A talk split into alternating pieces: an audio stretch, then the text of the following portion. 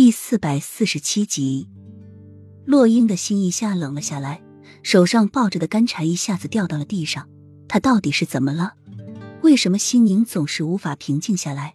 总是在想他，带着期待，但是每回都是不是失望就是绝望。该死的，他到底怎么才能恢复到以前的淡漠入水？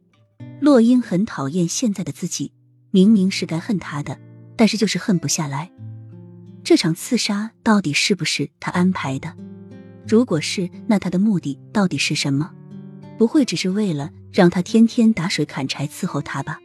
而且态度还那么的冷淡，洛英真的开始怀疑这一切只是他的设想。正如他所说的，他误会他了。但是他们出宫又是怎么被知道的？也是怎样被埋伏跟踪的？到底有什么人要置他于死地？他现在都已经皇帝了。那些皇子们难道还想谋朝篡位不成？洛英突然想起皇太后还有皇后的反常举动。皇后已经被证实是皇太后的人了，只是没有证据而已。皇后在齐盛瑞身边潜伏这么久，无非就是想让玉王爷做皇上而已。洛英这样一想，所有的事情都通了。看来他还真的是误会他了。皇后肯定知道皇上出宫，想要在宫外埋伏刺杀皇上还不容易。如果刺杀成功，那一切都顺理成章。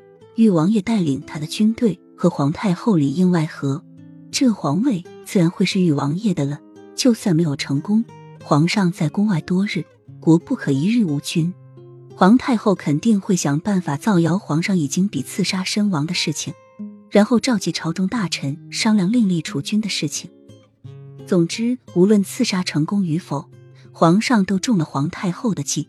想要再次回去就难了。如果真的是这样的话，那他的小溪怎么办？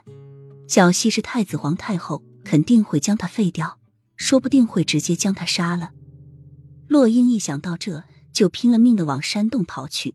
他们现在必须马上回宫，他不能让他的小溪出事。小溪是他唯一的希望了。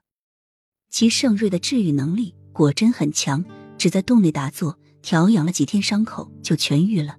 洛英慌慌张张的跑进山洞，齐盛瑞却突然拿出几颗石子对着他。还没等洛英反应过来是怎么回事，齐盛瑞就将手中的石子打在了洛英的身后。